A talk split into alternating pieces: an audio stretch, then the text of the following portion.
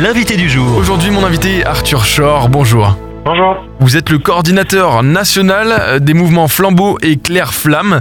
Et aujourd'hui, c'est la journée mondiale du scoutisme, autrement appelée Journée des scouts. Zoom sur votre mouvement qui regroupe près de 1000 jeunes. Alors, pour commencer, scouts, flambeau, éclaireur, Claire Flamme, quelles sont les différences? Alors en fait, il faut, faut comprendre que euh, dans le scoutisme évangélique euh, global, eh ben, il y a plusieurs mouvements. On est, on est quatre. Et euh, on retrouve dans, dans donc cette fédération du scoutisme évangélique euh, les porteurs de flambeaux qui sont euh, une partie du programme jeunesse de l'armée du salut, les Royal Rangers qui sont un mouvement mondial, donc les éclaireurs aussi qui, qui sont qui ont un fonctionnement similaire aux flambeaux, mais sur des familles d'églises un peu différentes, et, et les flambeaux. Suivant ce que recherchent les familles, ce que que recherche aussi le jeune, et ben euh, l'un ou l'autre mouvement de scoutisme est plus adapté. Et quelles sont les valeurs communes à tous ces mouvements-là? Alors il y a, il y a plusieurs choses. Hein. Tout d'abord la nature qui est vraiment au centre euh, de l'activité scout. La majorité de nos activités se font dans la nature. Euh, un autre euh, élément c'est l'équipe. Euh, ça vous allez le retrouver dans n'importe quel euh, mouvement de, de scoutisme. Les jeunes vont vivre en équipe, en petits groupes entre 5 et, et, des- et 8, 8, 8 jeunes. Et ils vont vivre euh, bah, euh, une vie, on peut dire, normale, euh, des, des, tâches quotidiennes habituelles, mais en équipe, c'est-à-dire faire la cuisine par exemple, construire sa tente, son abri, etc. Et, chacun va pouvoir avoir une responsabilité spéciale et, spécifique dans ce petit groupe. Par exemple, un sera chargé de la cuisine, l'autre plus de la gestion de l'équipe, etc. Il y a aussi ce- la notion de, de manier des haches, des scies, être dans la forêt, faire des feux, etc. Euh, Quelle est la place de la sécurité euh, dans vos activités, dans vos, dans vos mouvements? Alors c'est clair que c'est dangereux et si quelqu'un euh, bah, vous dit un jour le contraire, il faut pas l'écouter. Mhm. Euh, mais euh, mais j'ai envie de voilà revenir un petit peu à nos bases euh, fondamentales pour aborder ce point.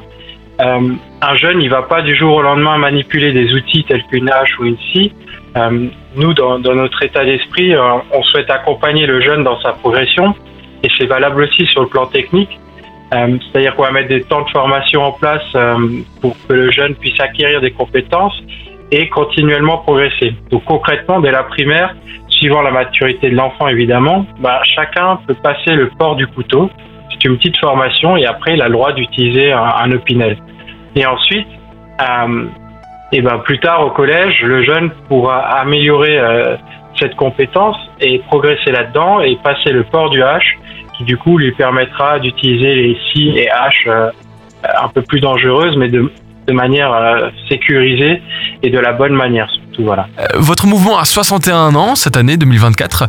Est-ce que les choses ont changé ou est-ce que la recette, entre guillemets, reste la même? Je dirais que le plat reste le même, les ingrédients restent le même, mais euh, les ustensiles que nous utilisons évoluent constamment. Et euh, j'ai rencontré à plusieurs reprises les fondateurs, c'était un couple, euh, Claude et Claudie Harel, il y a 61 ans. Et plusieurs fois, ils, m'ont dit qu'ils étaient reconnaissants que ce qui les avait animés il y a 60 ans nous anime encore aujourd'hui. Et évidemment, la société évolue et nous devons évoluer et voulons évoluer avec elle pour proposer des outils et, et des activités qui répondent aux besoins des jeunes. Et on s'adapte, du coup, on adapte nos outils, mais euh, l'ADN ou ce qui nous fait vivre, voilà, reste le même depuis 60 ans et, et j'espère continuera dans les prochaines années encore. À l'heure où les uniformes reviennent de plus en plus dans les écoles, quelle est la valeur pour les flambeaux et clairs-flammes de l'uniforme qui est porté par les jeunes? Alors au flambeau, l'uniforme, il est composé de deux éléments. Chaque mouvement scout euh, définit son uniforme, il n'y a pas de, règle euh, mondiale. Euh, chez nous, l'uniforme, c'est une chemise et un foulard. La chemise sera toujours bleue. Et bien qu'il soit le même au niveau national, en réalité, ben, il est le reflet aussi de la personne qu'il porte. On a tous la même organisation des écussons qui, composent l'uniforme, mais si on regarde de plus près, il n'y a pas deux uniformes similaires. Le foulard, il représente euh, le groupe, il est aux couleurs euh, du groupe euh, scout dans lequel va le jeune. Ensuite, sur la manche droite, on retrouve tous les écussons qui sont liés à ce que la personne a vécu comme événement, par exemple un camp, un rassemblement régional ou national.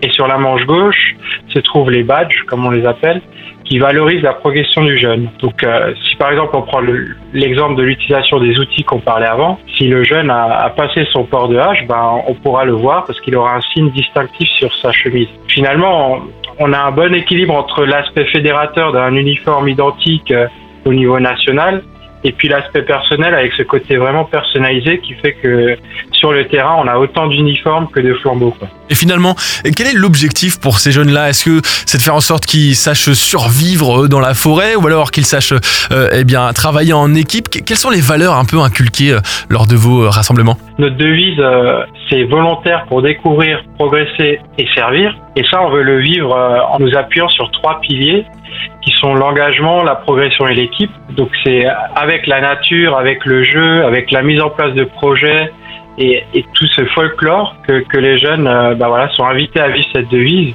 Et pas seulement euh, le samedi quand ils sont dans nos activités, mais ça, ça les enrichit et ça les fait progresser pour euh, chaque situation de leur vie. Quoi. Finalement, la, la pédagogie flambeau, elle s'apprend pas, elle, elle, elle se vit tout simplement et elle se vit aussi au quotidien. Quoi.